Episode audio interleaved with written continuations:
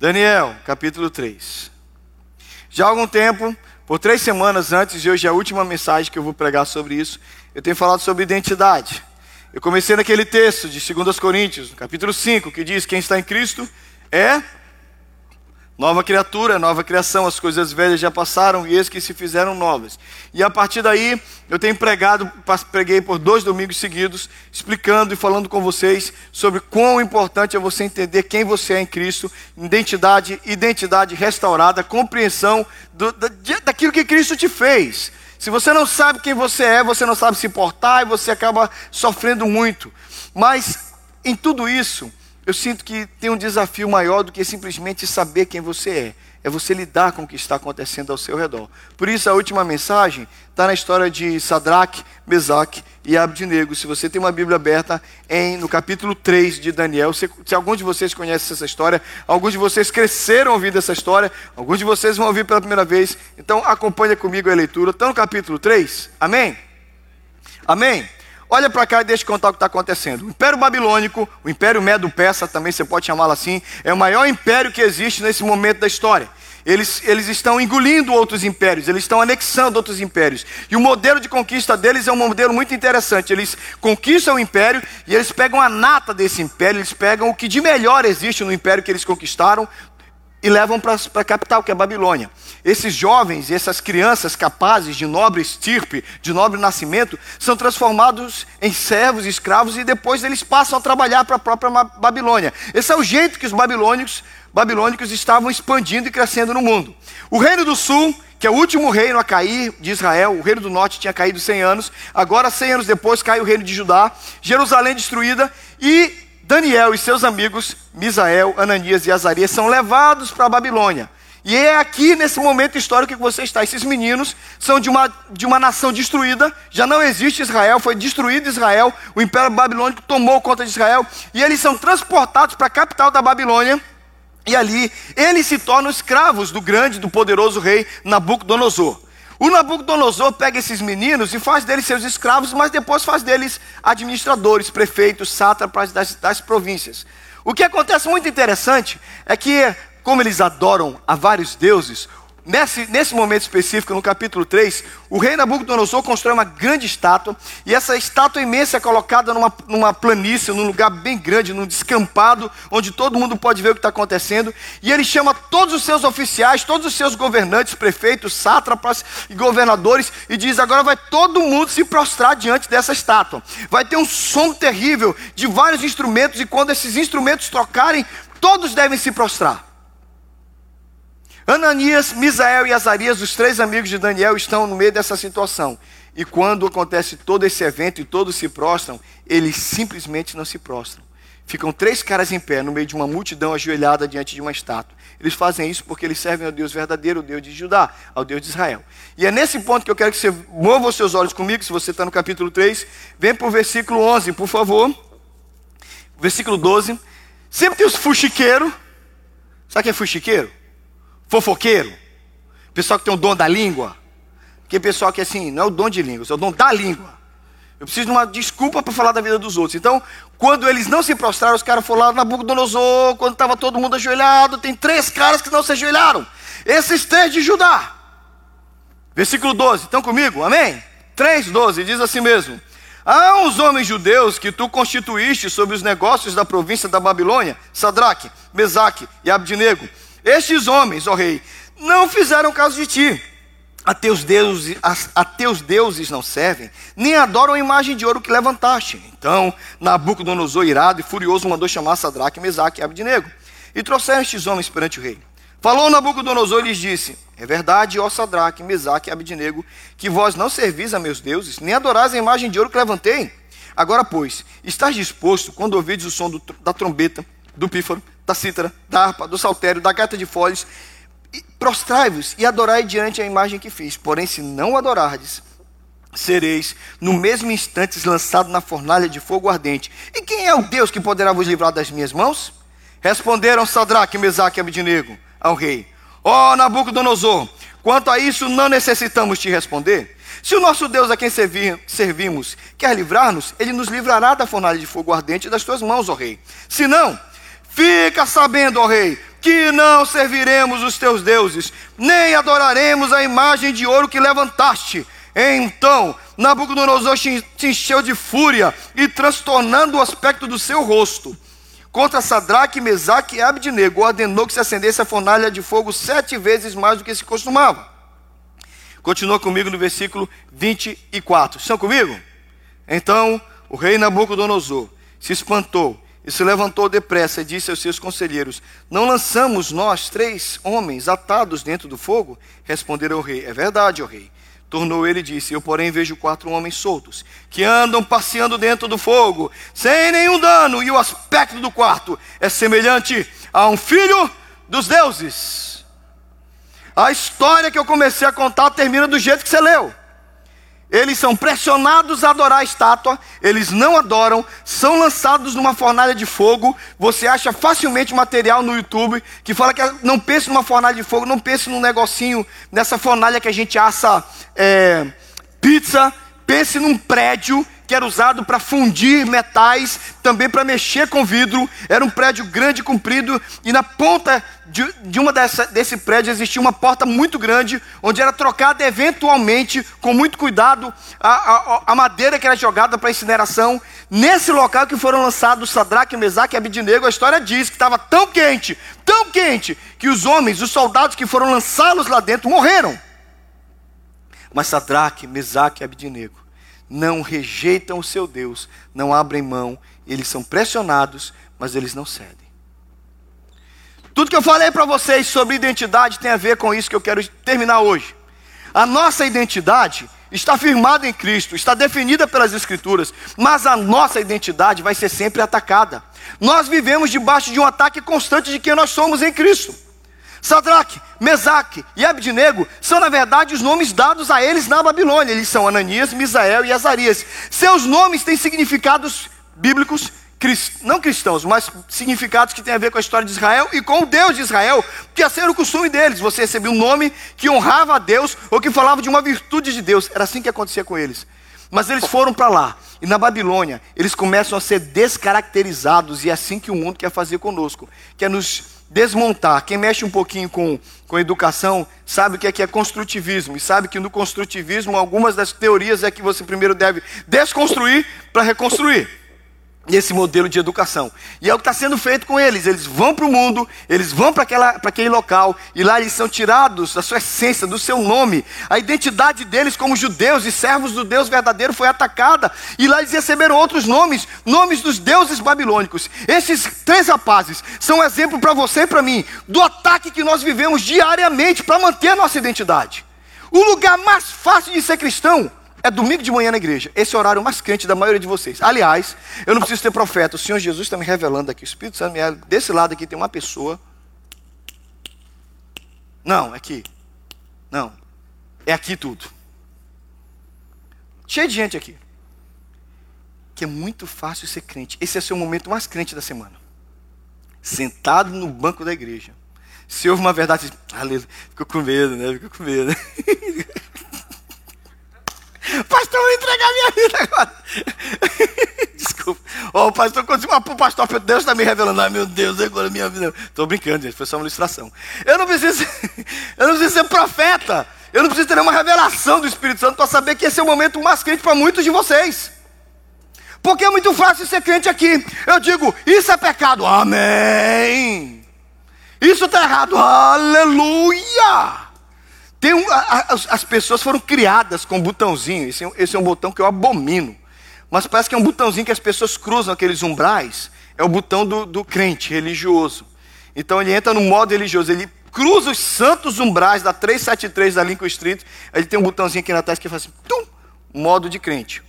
Não tem o um modo avião do seu celular, esse é o modo crente. Aquele canta, levanta a mão. Ele é verdade, pastor, mas que verdade profunda isso. Aleluia.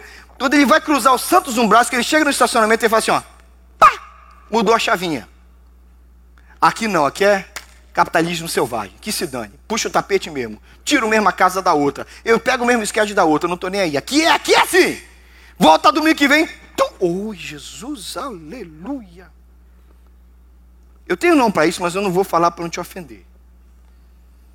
Estou controlando a minha língua por não ser mais pecador ainda do que eu já sou. Mas isso não é cristianismo. Porque a gente não faz diferenciação entre um modo secular e um modo religioso. Para o crente, tudo é vida com Deus, seja aqui ou lá fora. Você não pode viver esse momento às 10 e 11 e meia do domingo pela manhã como o momento mais santo da sua vida. A sua vida tem que ser para Cristo o tempo inteiro. Amém. Se sua vida é com Deus o tempo inteiro, você tem que entender que você vai ser atacado. E na hora do ataque é porque você tem que entender o que o inimigo está fazendo contra você. Por exemplo, os ataques que a minha identidade, que a sua identidade sofre. Alguns ataques que a gente sofre, que Sadraque, Mesaque e Abidnego sofreram. Primeiro ataque é, o, é a orientação desse mundo. Esse mundo em si é governado e orientado de uma forma que nos ataca, que nos ataca no que nós somos. 1 João capítulo 5, 19 diz: Sabemos que somos de Deus e que o mundo todo está sob o poder do maligno, como diz a versão revista atualizada, o mundo jaz no maligno. Irmãos, o mundo está no maligno, e é a verdade, não estou inventando, não estou falando, é a Bíblia que está dizendo. E porque a gente vive numa geração dessa, você sabe, não foi só o Nabucodonosor que estava pressionando, aqueles três homens estavam debaixo da pressão só do imperador, do rei. Ele é só o soberano de todo o império, do maior império que existe no momento. E aquele imperador está pressionando aqueles três homens para adorar a estátua. Eles podiam pensar assim: peraí, vamos fazer de conta que a gente adora. Gente, crente adora inventar um jeitinho. Brasileiro, então. Então vamos fazer o seguinte: eu vou fingir que eu estou adorando, mas na verdade eu vou adorar o Senhor. Tocou o pífaro, assim, um bando de... Oh, Senhor, parece que eu estou me ajoelhando diante da estátua, mas na verdade é diante do Senhor, aleluia. A gente não arruma um jeito assim? Parece que parece que é coisa do brasileiro a gente arrumar um jeitinho, né? Parece, só parece. Eles podiam ter feito isso, mas não. Eles não fizeram. Eles estão debaixo da pressão do rei, do governante, do imperador, a pressão que eu e você sofremos todos os dias. Esse, esse mundo é governado de uma forma contra o que a gente crê. E nós somos pressionados por isso. Por exemplo, você já tentou abrir uma conta Google ultimamente? Irmãos, quantos gêneros existem no mundo? Como crentes, segundo esse livro que nós amamos, quantos gêneros existem? Dois: masculino e feminino macho e fêmea. Tenta abrir uma, uma conta Google. Quantos gêneros são oferecidos lá?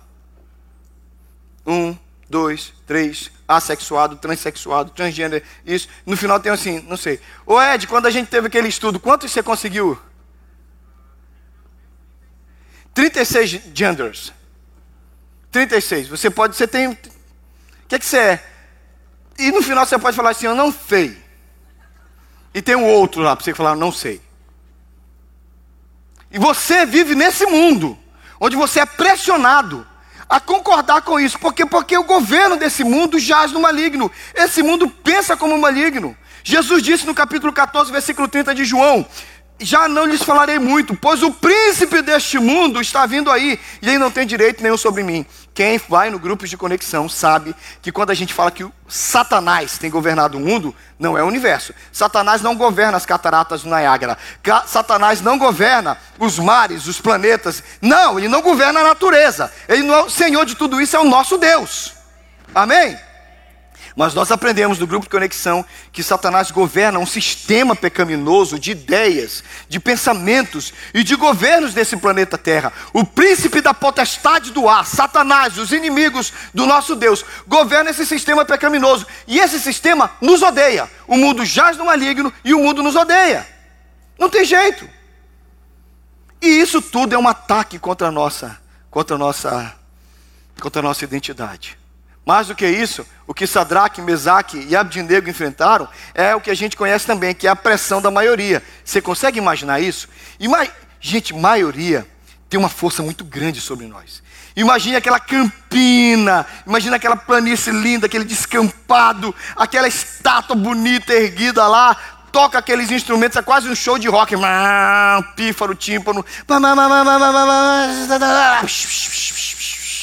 que nem o Gustavo Cabral. Tupá! Pá! Aí todo mundo começa. Imagina todo mundo ajoelhado. Imagina o que acontece quando três caras ficam de pé quando está todo mundo ajoelhado. Imagine. Tenta imaginar. ajoelhada, ajoelhada, ajoelhada, ajoelhada, três de pé, ajoelhada, ajoelhada, ajoelhada. Aí depois, todo mundo ajoelhado, ajoelhadinho, três de pé. Um. É horrível ficar em evidência. Lucas, de pé, por favor. É, você mesmo. Obrigado, Lucas. Está todo mundo sentado, por que, que você está de pé? Eu sei seu pensamento, que o palhaço do pastor fez isso comigo. Tudo bem, relaxa. Não, não, senta não. Lucas, baixa a máscara, um minuto. Grita. Não. Lucas, grita. Não, eu pedi para você gritar. Grita, Lucas. Lucas, quão confortável você está agora? Está todo mundo sentado, você é o único de pé, junto com o otário do pastor gritando, né? Então já está me odiando. Fala comigo. É horrível, né? Por que, que é desconfortável para ele? Porque vocês estão sentados, porque vocês estavam olhando para mim, agora tá, olhem todos para ele. alegria dele. Senta, Lucas, obrigado. Dá para pausa. A pausa, coitado, que sofreu na minha mão. Sabe por que é horrível? É horrível isso. Tá todo mundo, a maioria está sentado quietinho, Lucas, coitado, tá de pé gritando no meio da congregação. É isso que Sadraque, Mesaque e Abdinego estão sofrendo. Eles estão em evidência. Tá todo mundo fazendo de um jeito. Por que, que vocês estão diferentes? É o que nós vivemos dia a dia. A nossa vida, a nossa identidade é atacada pela maioria. Por que, que você quer fazer desse jeito? Faz que nem todo mundo. Eu imagino aqueles três, todo mundo ajoelha e o Ananias, o, o, o, o Sadraque, o Mesaque, o Abdinego, o Misael, Ananias Azarias, é tanto nome, tem que falar, ou fala os três nomes judeus ou os três nomes babilônicos, né? Vai ajoelhar? Eu não. E aí, Sadraque? O Sadraque, eu também não. E tem o Abdinego, eu e aí, negão? Eu, eu também não. Naquela época não tinha o politicamente correto, então o Abdinego virou negão, claro, né? E aí, negão? Não, vou ficar de pé, cara, estou com Deus. Adorar essa estátua não. Imagina esses caras de pé, no meio de um grupo imenso de gente ajoelhada, por ordem do imperador. Nós precisamos lembrar que a maioria é perigosa. Olha o texto, vocês lembram desse texto ali? Mateus 27, 22, vocês podem ler? Lê para fora com força, vamos lá? Perguntou Pilatos. Vocês sabem ler em português? Sério mesmo? Não é possível está tão pequeno assim. Vamos lá de novo? perguntou, chamado Cristo. Todos responderam. Uma semana atrás, Jesus entrou em Jerusalém e essa multidão dizia: Osana, Osana o Rei, Osana o que vem em nome do Senhor. Agora a mesma multidão grita o quê? Você não pode confiar na maioria, porque a maioria é volúvel a maioria é guiada. Eu tinha uma professora de sociologia na universidade que ela dizia: toda multidão é burra. E é verdade, toda multidão é burra. Você já viu como é que acontece um linchamento? Um linchamento nunca acontece porque a pessoa quer matar. Você pega a turba, o grupo que matou alguém no linchamento, diz: Você matou? Diz: Não, eu só dei um chute. E o outro: Não, eu só fui lá e dei um murrinho. Só que foi um chute, mais um murro, mais dois montapé que matou o cara. Toda multidão é burra. Toda multidão é estúpida, porque a multidão não pensa, a multidão é conduzida. Vai na maré, vai na mover. E é isso que nós temos. Nós temos uma quantidade absurda de gente nos conduzindo na maioria. Abra as redes sociais, abra o que você está vendo por aí. Foi lançado um livro super interessante esses dias, que estão dizendo que nós estamos vivendo a revolução que está nos levando a não evoluir, mas evoluir. Porque pela primeira vez, o que mais nos destacava como seres humanos, que era a nossa capacidade de pensar, está sendo nos roubado. Porque a gente já não pensa, a gente aceita o que o Google diz. A gente já não pensa, a gente aceita o que o Facebook, o que o Instagram, o que o Snapchat diz. Então agora tem gente inteligente pensando e dizendo: será que nós somos homo sapiens ou nós somos um, um, um ser humano conduzido pelas redes sociais? Já estão questionando isso. Porque a maioria nos conduz. Quem diz que algo é bonito? Quem diz que algo é belo? É o seu olhar ou é alguém que apresentou aquilo para você e é aquela sofisticação tomou conta da sua mente e tu, como está todo mundo dizendo que é bonito, você acaba dizendo que é bonito. Cuidado! A maioria nos pressiona, nos leva para longe de Deus. E tudo isso está sendo feito nos nossos filhos, nos nossos, nos nossos netos, nos nossos amigos. A pressão da maioria é terrível. E a última e a última coisa que eu entendo que é um ataque contra a nossa identidade, que nós somos em Cristo, é a perseguição do mundo. Porque o Nabucodonosor falou para eles: vocês vão ser jogados na fornalha de fogo. Ou faz isso, ou vocês vão para a fornalha de fogo. Irmãos, nós estamos perseguidos. Há uma perseguição sim. O texto diz: Meus irmãos, não se admirem se o mundo vos odeia. Tem gente que não gosta de você e não sabe nem porque não gosta de você. Não gosta de você porque não tem jeito. Eu estava contando no primeiro culto. Eu trabalhei num banco por quatro anos. Tinha uma moça que não gostava de mim, ela nunca conversava comigo. Eu sabia que ela era, era, claro, era visível a antipatia que ela tinha por mim, mas ela nunca conversou comigo. Nunca houve um incidente. E quem já trabalhou em banco sabe que você almoça em pouco tempo. Eu tinha 15 minutos de almoço, eu era caixa do banco. Então eu fechava o meu caixa e corria para comer. E a gente tinha uma cozinha bem pequenininha, normalmente ficavam duas, três pessoas, aqueles 15 minutos de comer, bater papo, dar uma gargalhada e voltar para o caixa do banco. E eu estava lá, e um dia essa moça chegou, ela bateu, olhou para mim e voltou. Eu disse, uau, ela vai, não vai comer, não vai ficar aqui para não ficar comigo. Ela voltou, mas ela voltou de novo e falou assim, ó, Thales, desculpa, mas não vai, não dá. Eu falei assim, mas o que, que eu te fiz? O que, que rolou? Porque você não gosta de mim? Ela olhou para mim e disse, o meu santo não bate com o teu. É que o santo dela e o meu santo é o eterno. Não sou cavalo de ninguém. Não bato tambor para ninguém. Eu sirvo ao Deus verdadeiro. E as coisas não rolaram. Ela realmente não gostava de mim. E a gente nunca tinha conversado. Tem pessoas que, francamente, deliberadamente, sem nenhum motivo aparente ou real, não gostam de você. E quer saber de uma coisa? Aceite. Porque o texto diz que o mundo nos odeia. O mundo odiou o nosso Senhor. Crucificaram. O melhor homem que pisou nessa terra foi crucificado. O melhor ser que já viveu nesse planeta foi crucificado. Porque o mundo odeia tudo que é de bom. Você quer conseguir inimigos? Comece a andar com Deus. Quer fazer gente odiar você? Comece a seguir a palavra do Senhor. E isso é identidade. E vou te dizer mais uma coisa: se não tem ninguém te odiando, que tipo de crente você é? Talvez. Eu vou falar, talvez você seja um porqueiro de crente, que é, você é tão politicamente correto que todo mundo gosta de você. Porque é impossível andar com Cristo e não desagradar as pessoas. A Bíblia diz que todos aqueles que resolverem andar fielmente com Cristo sofrerão perseguição. Mas às vezes a gente é um crente tão chuchu. Sabe, chuchu é aquilo que pega o gosto do que tem na panela. Então onde você está, você é. Você está com gosto, você é chuchu. Você está com a batata, você tem gosto de batata. Você está com a carne assada, você tem gosto de carne assada. Jogou no frango, você tem gosto de frango. Então onde você está, você está tá lá no mundo, está todo mundo contando piada, é piada mesmo. Vamos fazer a farra, tô nem aí. Não, mas estou no crente. Os crentes, aleluia, glória a Deus. Querido, em nome de Jesus, identidade é você ser aquilo que Deus te fez, é viver e ser o que Cristo te fez, onde quer que você esteja, não importa onde você está. E a pressão da maioria e a perseguição do mundo não vai mudar quem você é.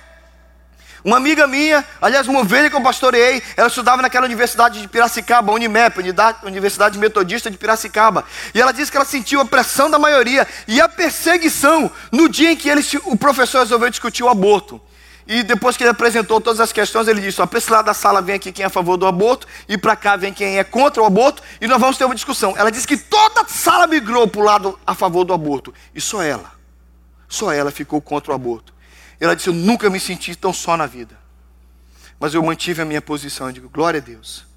Muitas vezes vai ser assim. Muitas vezes vai ser assim. Você tem que entender que a maioria te pressiona. A maioria vai contra você. Você tem que entender que não somente vai contra você e te pressiona, mas às vezes a maioria, quando você não concorda com eles, te persegue. E isso ataca a nossa identidade. Foram perseguidos. Sadraque, Mesaque e Abdinego, perseguidos pelos caras que foram dedurá-los, perseguidos pelo próprio Nabucodonosor, pressionados, lançados na fornalha de fogo. Mas todo esse ataque que eles sofriam na identidade deles e que nós sofremos também, não mudou quem eles eram. Sabe por quê? Porque eu penso que em tempos como o nosso é tempo de nós afirmarmos e reafirmarmos e confirmarmos a nossa identidade em Cristo. Talvez como nunca nós estejamos numa fornalha. Talvez a pior de todas as fornalhas seja que nós vivemos, se chama século 21. Em todos os lugares, nós somos provados no fogo. Será que nós conseguimos manter a nossa identidade? Será que a gente, a gente é um tipo de camaleão que a cor vai trocando por onde quer que a gente vai passando e as nossas cores são as mais diferentes e lá no fundo todo mundo gosta da gente. Querido, se todo mundo gosta de você, tem alguma coisa muito errada em você. Uau, pastor. É, querido. E não se iluda, você não é nice, não. Você é político. E a melhor palavrinha que eu achei para te dizer. Porque não dá para andar com Cristo e todo mundo gostar de você. Você vai ser colocado em situações, você vai ser levado a circunstâncias em que as pessoas vão ou te amar ou te odiar. E eu não estou pedindo para você declarar guerra ao mundo, mas eu quero te lembrar que você não é deste mundo. E se esse mundo em tudo concorda com você e você concorda com tudo com esse mundo, tem alguma coisa muito errada com você. Que cristianismo é esse que a gente está vivendo? Que evangelho é esse que a gente está pregando? O que é que a gente vai fazer aqui domingo de manhã? Ah, pastor, fala esse negócio bonitinho aqui. A gente finge que crê, o senhor finge que acredita que a gente mudou de vida, e a gente vai lá no mundão e leva uma vida como todo mundo vive. Domingo que vem a gente volta, dá nosso dízimo aqui. Ah, vai plantar batata. Diz amém, crente. Isso não é evangelho, não. Isso é besteira. Isso é religiosidade. Evangelho é você mudar de vida. É o mundo saber que você tem dono, que o Espírito Santo habita em você. E que a gente celebra uma coisa maravilhosa eu cresci numa igreja onde eu aprendi a celebrar a diferença. Aprendi a ter prazer em ser diferente, ter alegria em ser diferente. Irmãos, nós não somos igual a esse mundo. Existem dois tipos de pessoas nesse mundo inteiro. Eu tenho pregado isso demais nessa igreja. Só existem dois tipos de pessoas. O Jeff e o pessoal do louvor estavam cantando. Ele virá. Jesus vai voltar. E vai ficar muito claro que somente dois grupos de pessoas existem nesse planeta: os que vão e os que ficam. Ponto final. That's it. It is what it is. É o que é. Ou você faz parte do grupo que vai subir, ou você faz parte do grupo que vai ficar. Não há meio termo. Não tem recuperação. Não dá para fazer dependência. Não dá. Perdi a primeira vinda. Vou esperar a segunda. Irmãos, teologicamente a igreja nunca acreditou como os livros do Tim LaHaye. Aquela história de deixados para trás, aquela teologia muito fraca. Lê a história da igreja, você vai descobrir que a igreja nunca acreditou em duas voltas. Então não fica nesse negócio de, ah, Jesus volta, aí tem sete anos para a gente, uhul, a gente vai na segunda. Não tem segunda. Teologia calvinista não crê nessa, esse negócio andou crendo. Não, vem Jesus, volta, aí sete anos depois ele volta de novo, a gente vai na recuperação. Não tem recuperação. Ou vai, ou fica. Melhor assim. Querido, o bom disso é que eu fui educado numa igreja e eu estou tentando pregar desse jeito para vocês, onde o grande prazer do crente era ser diferente. O prazer era celebrar a gente andar na contramão. Vamos ler o texto de Êxodo 23, 2. Dá para você ler comigo? Não acompanhe a maioria na versão revista atualizada diz assim mesmo: Não seguirás a multidão para fazer o que é mal. A multidão vai numa direção, a multidão segue numa direção. Nós celebramos a diferença. Eu tinha uma moça no meu gabinete, eu estava aconselhando uma adolescente, ela dizia, pastor, as minhas melhores amigas já transam, já têm uma vida sexual ativa, eu sou virgem. Eu digo, glória a Deus, minha filha. Não, pastor, é difícil demais. Porque a gente encontra, elas falam, falam de método contraceptivo, falam de posições, falam de tudo, e eu não sei nada daquilo. Eu digo, mas então, minha filha, o que, que você quer cair? Não, pastor, eu estou firme. Um dia elas encheram tanto a minha paciência, me chamaram tanto de tola que eu disse para elas: Olha, presta atenção, na hora que eu quiser, eu me torno como vocês, mas vocês, olhem o que vocês quiserem, vocês não podem se tornar como eu. Diz amém, crente. Oh, povo, bora, gente, anima aí, crente. Amém. Isso. Aleluia. Bora que tem almoço daqui a pouco, relaxa. Irmãos, a bênção é a diferença. Nossos filhos precisam ser ensinados que é muito bom ser diferente. A alegria do crente sempre foi ser diferente. Jesus disse: vocês estão no mundo, mas vocês não são do mundo. Nós andamos na contramão de tudo isso. E isso tem que ser nossa alegria. Nossos filhos precisam ser ensinados assim. Nossos amigos, nossas pessoas queridas precisam ouvir: eu sou diferente. E eu celebro essa diferença. E eu tenho prazer nessa diferença. Não importa. Todas as pessoas, ouça, todas as pessoas que tiveram uma forte experiência com Deus saíram do meio da multidão. Você notou? Estava todo mundo lá na cidade de Jericó olhando Jesus de igual para igual. Olhando lá do solo. O Bartimeu sobe na árvore. Sobe na árvore e canta. Entra na minha casa. Não, cantou não. Isso aí foi depois. É verdade, Zaqueu obrigado, obrigado, obrigado. Bate meu outro, é o cego mendigo. Obrigado. Rapaz, já contei essa piada tantas vezes que agora me, me enrolei, é verdade. O Zaqueu, o baixinho, sobe na árvore, tá todo mundo lá embaixo, mas o Zaqueu lá, entra na minha casa, entra na minha vida. Por quê? Porque ele saiu do meio da multidão. Tá todo mundo dentro do barco. Jesus está andando sobre as águas. Jesus andando sobre as águas, o que é que acontece? Todo mundo fala, é um fantasma. Não, Jesus, sou eu, sou eu. Ah, acalmou, Jesus fala, sou eu. Tá bom, todo mundo fala o quê? Jesus, ah, tá tudo de boa, legal. O que o Pedro não fala? Se és tu, manda-me ter contigo por sobre as águas. E foi aí que Pedro andou sobre as águas. Gente, as experiências mais maravilhosas são para quem sai do meio da multidão e quer ser diferente. Se você quer andar como todo mundo, sua vida vai ser igual a todo mundo. Se você quer andar como servo de Deus, cuja vida é diferente, você vai experimentar as grandes coisas de Deus. Diz amém, crente. Então nós somos diferentes. Eu cresci nessa igrejinha que me ensinou a ser diferente. Outra coisa muito boa que eu vejo na vida destes homens, Sadraque, Mesaque, Abidinego, ficaram ali. Nós somos diferentes. Nós não temos que ser iguais aos outros. Eles também tinham um, uma compreensão do que eles viviam para Deus e que a vontade de Deus é o ponto, é o quesito, é a parte inegociável de suas vidas. Olha a resposta deles de novo para Nabucodonosor. Ó oh, Nabucodonosor, não precisamos defender-nos diante de ti. Se formos atirados na fornalha em chamas, o Deus a quem prestamos culto pode livrar-nos. E ele nos livrará das suas mãos, ó rei. Mas se nele não nos livrar, saiba, ó rei, que não prestaremos culto aos seus deuses, nem adoraremos a imagem de ouro que mandaste erguer. Esses caras são muito fera. Porque além de celebrar a diferença, eles são diferentes. E esses caras são meio pescoçudos, né? meio teimosos. Né? Tem um pouquinho de teimosia às vezes em ser diferente. É olhar e dizer, rei, hey, se Deus vai nos livrar, tudo bem. Se Ele não vai nos livrar, tudo bem. Mas nós não vamos adorar a sua imagem, porque nós somos de Deus e a vontade dEle é inegociável na nossa vida. Cuidado, o mundo tem ensinado para você que você tem um preço. O mundo tem ensinado para você que se, se você for um pouquinho apertado, você espana. Se você for um pouquinho apertado, você cede. Cuidado! Sabe aquela história do patrão que chamou o funcionário, que era um funcionário padrão, modelo, o cara que não se vendia de jeito nenhum e disse assim: rapaz, você é um bom funcionário. Ele eu sei. Você disse, patrão, sei que o senhor gosta de mim. Não, então, ó, tem um inimigo que eu não gosto, cara. Mil dólares para você dar um tiro nele. Ninguém precisa saber. O funcionário olhou para ele e disse: Tá doido? Jamais! Jamais mataria uma pessoa. O patrão olhou para ele e disse: Tá bom. Eu quero me livrar muito desse cara. Eu tenho 2 milhões de dólares. Você entra na casa dele de madrugada. Ó, dá só uma facadinha, mata, te dou 2 milhões limpo, ninguém vai ficar sabendo. O cara falou, 2 milhões, 2 milhões.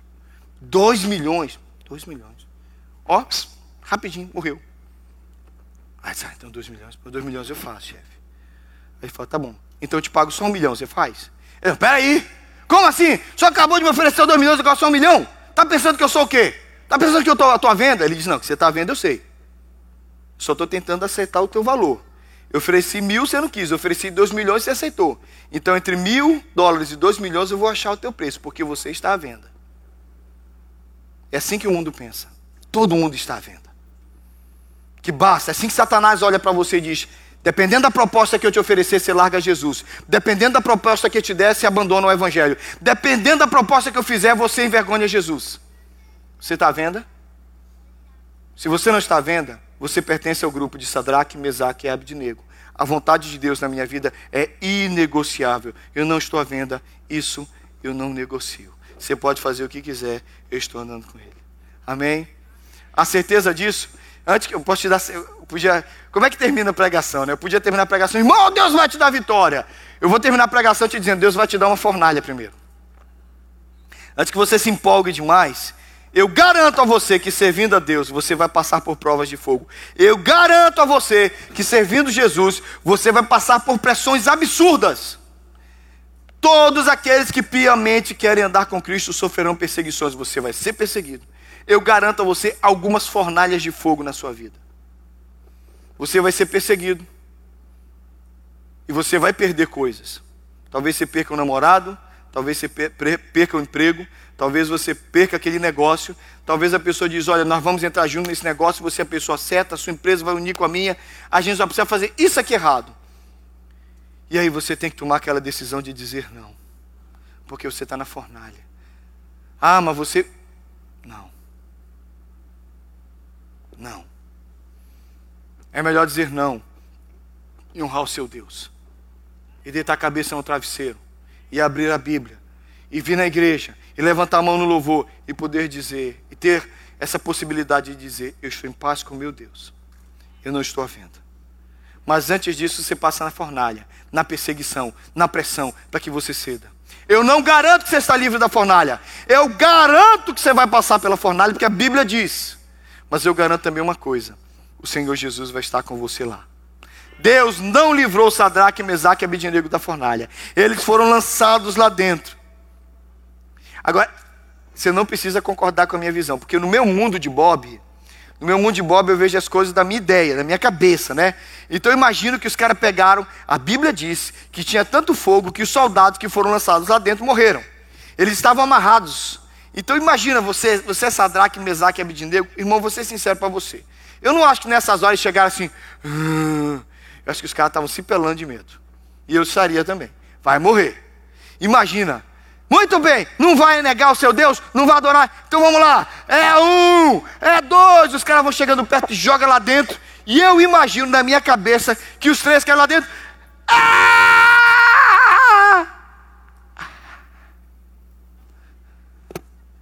Ei, negão, queimou? Negão, não, toda a mesma cor.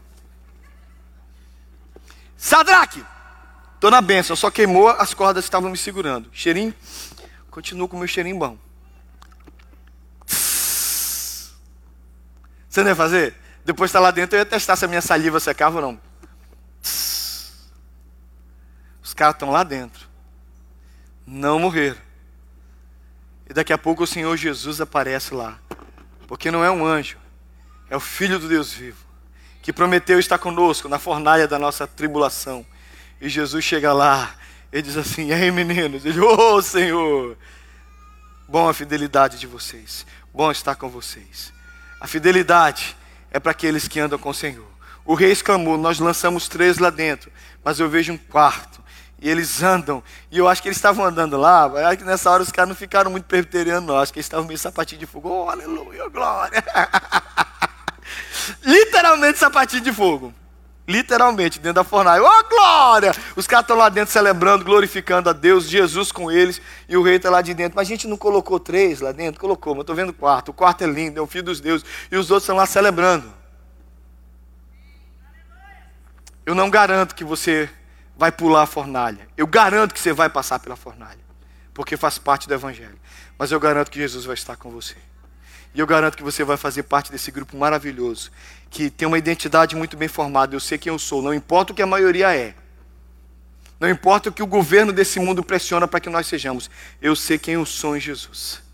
Não importa, eu tenho prazer em ser diferente, eu tenho prazer em estar diferente e todas essas coisas. Eu tenho a vontade de Deus como inegociável na minha vida. E as minhas provas, eu tenho o Senhor comigo sempre, sempre presente. Concluir com a história que eu concluí no primeiro culto.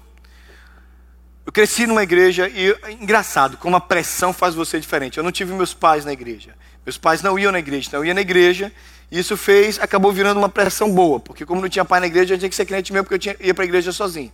Até hoje, quando eu vejo um jovenzinho na igreja, sem o pai, sem a mãe, aquilo mexe com o meu coração, porque é assim que eu era. Mas com 15 anos, teve uma ida para a praia e fizeram uma festinha de aniversário de 15 anos para mim. A gente meus pais, vários amigos iam para a praia, uma casa de praia perto da cidade, e lá eles fizeram uma festa. Meu pai tinha uma garrafa de champanhe desse tamanho e disse assim: hoje, eles disseram, hoje o Thales bebe. Gente, naquela casa de praia todo mundo bebia, menos eu. Irmãos, eu tinha 15 anos, eu era um crente da Assembleia de Deus, mas pensa num assembleiano. Pensa num bleiano. Era eu, bleianinho, aos 15 anos. E eu não bebia. E não bebo até hoje. Eu, tomei uma posição na minha vida com respeito ao álcool. Primeiro, porque eu tenho um bando de jovens ao meu redor. Segundo, porque eu tenho filhos. Se meu filho fazer alguma coisa errada, eu digo para ele: Ó, você nunca me viu fazendo. Então, meus filhos nunca me viram tomando cerveja, nunca me viram fumando. Eu fiz uma opção. Irmãos, crescer na igreja me fez muito bem. Eu não sei como é um cigarro de maconha, eu não sei o que é uma balada. Ah, pastor, por isso. Não, eu sei um monte de outro pecado, viu, irmão? Fica tranquilo. Não sou mais santo que você, não. Sou tão pecador, tão miserável quanto a você. Posição de pastor, aleluia, irmão. Aí, irmãos, nesses 15 anos, nessa festinha de 15 anos, eles derramaram, abriram aquela garrafa de champanhe e derramaram na minha cabeça e disseram assim: não é, não é, é possível que o Eugênio vai beber. Irmãos, eu não bebi naquele dia. Para continuar a zoeira, tinha uma novela na época chamada Rock Santeiro. E na Rock Santeiro tinha um beato chamado Beato Salu. Era o meu apelido. Ó Beato Salu, ó Beato Salu. Assim que eles me, eles me zoavam, gente. Eu tinha 15 anos. Eu vivia debaixo da pressão da maioria, do governo do mundo. Eu vivia o meu momento diante da estátua de Nabucodonosor ali. Para piorar, eles pegaram um saquinho de coar café, que era igual o ofertório da igreja que eu frequentar e passaram a sacolinha. Vamos ajudar o Thales aí. Oh, e cheira aquele negocinho de dinheiro, zoando com a minha cara. Eles colocavam o dinheiro lá dentro e diziam, eu vou comprar tudo de coisa de Deus. Irmãos, eles se juntaram uma grana. Foi o meu presente. Mas eles me deram um presente me zoando. Colocando tudo dentro do saquinho de café como se fosse uma oferta. Irmãos, eu fui na livraria evangélica, comprei uma Bíblia nova, um bando de livro novo, um bando de LP, LP, bolachão. Fiz a festa. O diabo fez para me vergonhar, eu fiz tudo para a glória de Deus. Virou tudo para a glória de Deus. Eu tenho hoje 49 anos. Sobrevivi a tudo isso, não fui para o psicólogo por causa de bullying. Mas eu sei de uma coisa aquilo me fez mais próximo de Deus. E toda essa provação, e toda a maioria, e toda essa fornalha me ensinou que eu sou diferente, que eu tenho prazer de ser diferente, que a vontade de Deus é inegociável na minha vida. Quem eu sou não está firmado no que eu faço, na roupa que eu uso, nem no carro que eu dirijo, mas nesse livro. E que eu sei, que eu sei, que não importam quantas fornalhas eu vou cruzar, o Senhor Jesus vai estar comigo. Eu convido você a viver essa semana Lembrando que você é um servo de Deus, que você é uma serva de Deus, que você está nesse mundo, mas que você não pertence a esse mundo, que você é diferente de tudo isso, que Cristo em você é celebrado na sua diferença, não na sua semelhança com o mundo. Estamos aqui, sim, muitas vezes agredindo a eles com a nossa vida, e eles muitas vezes nos agredindo porque nós somos diferentes deles, e está tudo bem, é assim mesmo, irmãos, porque o nosso Senhor foi crucificado porque ele viveu diferente. Ele só amou, só curou, abraçou, beijou, salvou e foi crucificado. É assim que o mundo trata. Jesus disse: O mundo me odeia, vai odiar vocês também. Então, se você está sendo muito amado pelo mundo, você precisa resolver a sua identidade. Nós somos atacados, mas nós estamos, estamos firmes em Jesus. Eu quero viver para esse Jesus. E eu quero convidar você a fazer um compromisso com Deus um compromisso de fidelidade ah, pastor, mas tudo quanto é imigrante faz isso. Você não é tudo quanto é imigrante? Sua mãe falou isso para você um monte de vezes. Lembra? Você falava, mãe, mas o filho da fulana faz. Ah, você não é filho da fulana, você é meu filho. Papai do céu fala a mesma coisa para você. Mas tudo quanto é imigrante faz. Deus diz, mas nem todo imigrante é meu servo. Você é meu servo. Ande como meu servo. Amém. Tem que ser assim. Dizem que Alexandre o Grande, o grande imperador, caminhava pela pela, pelo seu palácio e achou um soldado dormindo, cutucou o cara. Acorda, homem! Como é seu nome? Alexandre. Alexandre olhou para ele: muda de nome ou muda de vida? Eu acho que Jesus de vez em quando acha a gente, você é que sou cristão, ó, ou muda de vida ou, ou tira esse Cristo daí. Quantos são servos de Jesus? Amém. Honre o nome de Jesus. Nós honramos o nome de Jesus sendo diferentes. E no, debaixo de todo esse ataque que nós sofremos, debaixo de todo esse ataque do mundo que nos rejeita, como a Babilônia rejeitava os três, esse mundo nos rejeita, nos odeia, nos pressiona, mas nós somos diferentes. E nós seguimos a Jesus. Vou ficar de pé. Faça um compromisso com Ele, Senhor. Eu preciso celebrar a diferença. Eu preciso me alegrar na Tua vontade, que ela é inegociável tudo pode ser negociado, a tua vontade não, Jesus. Eu quero andar para o Senhor. E termine dizendo: Sim, Jesus. Eu vou enfrentar quantas fornalhas forem necessárias, porque eu sei que o Senhor estará comigo. Amém.